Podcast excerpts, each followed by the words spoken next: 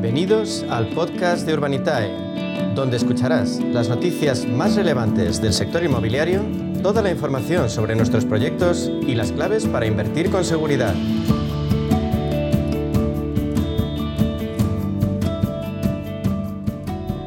Bueno, pues hoy en nuestro espacio de inversión inmobiliaria de la mano de Urbanitae vamos a profundizar en las claves financieras que nos ofrece el mercado de la inversión inmobiliaria. Y para ello contamos siempre con la presencia de José María Gómez Acebo, que es director de clientes institucionales en Urbanitae. Buenos días, José María. Buenos días, Beli.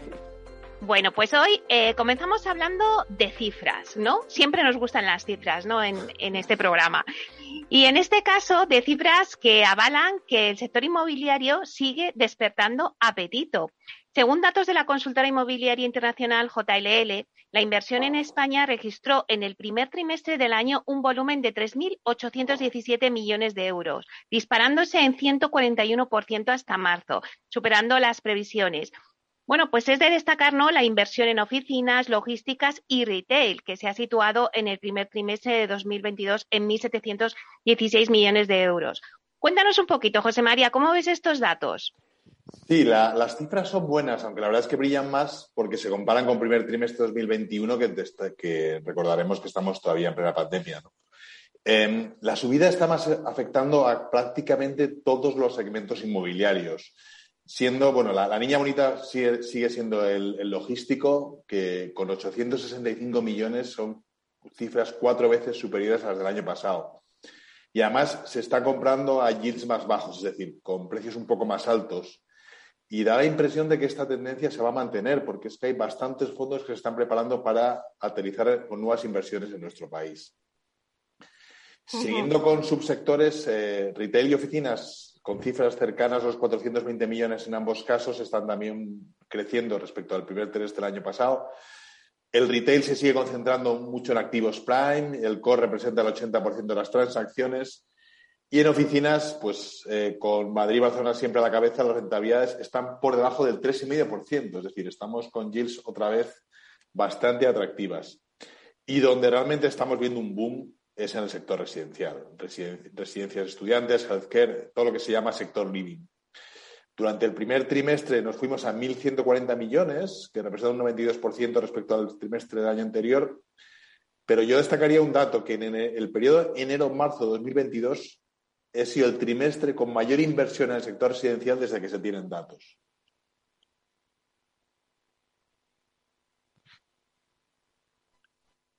¿Sí? Ah, vale. Es que ¿sabes qué pasa? Que como se nos va un poco a veces la red, no sabía si, si se nos había ido o no, o ah, seguías hablando. Perdóname, José María.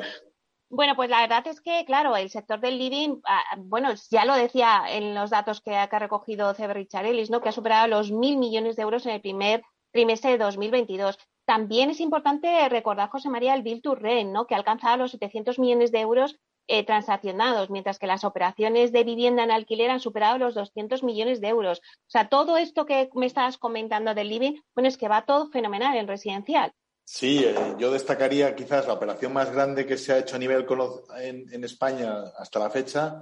Ha sido una operación que ha hecho el Fondo Alemán Patricia con una cartera de 1.500 viviendas en la zona metropolitana de Barcelona, una inversión de más de 600 millones de euros. Es verdad que está siendo el asset class, el living, eh, con más crecimiento eh, y, veremos operaciones de build to rent o private rated sector, PRS, que es un poco la terminología inglesa para definir lo que es vivienda en alquiler, que ha, ha, representado más de 910 millones transaccionados en este trimestre. son cifras sorprendentes y pese a todo el, el ruido normativo, los fondos siguen apostando por este clase de activo porque estamos todavía en cifras de parque de alquiler inferiores a lo que sería la media europea. Y sabes que en estas cosas siempre tendremos a converger. Claro, y es que siguiendo con estos números y el residencial José María, pues si nos vamos a, ver la compraventa de viviendas y el mercado hipotecario, pues bueno, es que también nos dan unas cifras muy interesantes.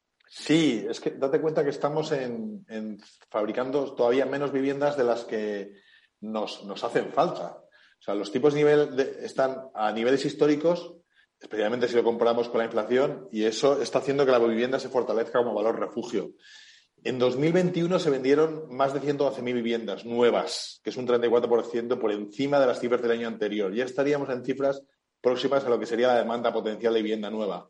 Y además tampoco está siendo impulsada especialmente por los extranjeros, que solo han comprado en torno al 10,8 viviendas en 2021 de las, de las que se vendieron, que en porcentaje está por debajo de lo que fue en 2020, que fue un 11,3, pero hay que tener en cuenta que como el número de viviendas que se vendieron fue superior, la cifra total de extranjeros comprando viviendas en España está siendo, se está manteniendo a niveles similares.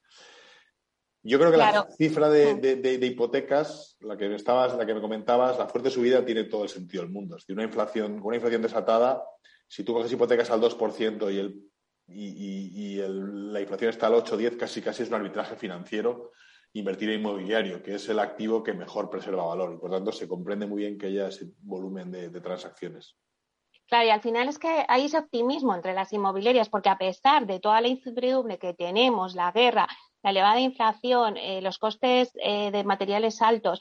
Pero bueno, eh, como al final se está haciendo menos vivienda de la que se demanda, como hay ese margen de recorrido, pues las inmobiliarias son optimistas. No sé qué piensas tú, si también eres optimista. Sí, yo soy optimista.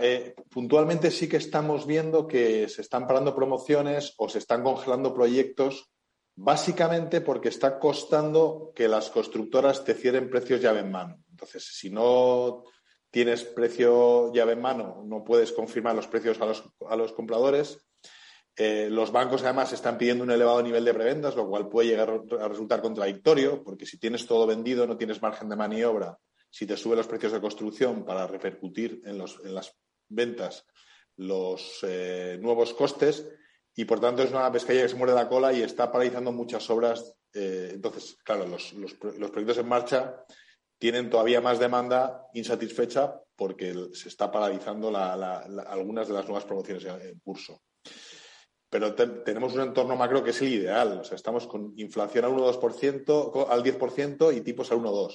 Eh, con bolsas instaladas en la volatilidad, pues mira, es fácil prever una entrada de dinero, sobre todo de pequeños ahorradores, hacia el activo, que es el que mejor conocen y que siempre han preferido la vivienda porque saben que les protege mejor contra la inflación.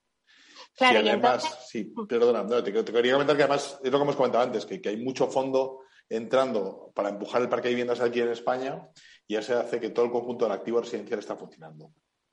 Claro, y ya para terminar, eh, José María, danos alguna pincelada de bueno, pues los proyectos que tenéis en Urbanita y que vais a sacar dentro de poco. Pues mira, casi de forma telegráfica. Eh, tenemos algo en el País Vasco, que es, la, que es una comunidad donde no habíamos invertido todavía nada, no habíamos tenido ningún proyecto y en cambio tenemos muchos inversores, así que estamos encantados de poder anunciar algo muy pronto. Tenemos una cooperativa de viviendas también en Madrid eh, y tenemos dos promociones en zonas turísticas, eh, Menorca y en Málaga, que, perdón, Ibiza y en Málaga que pueden funcionar bien.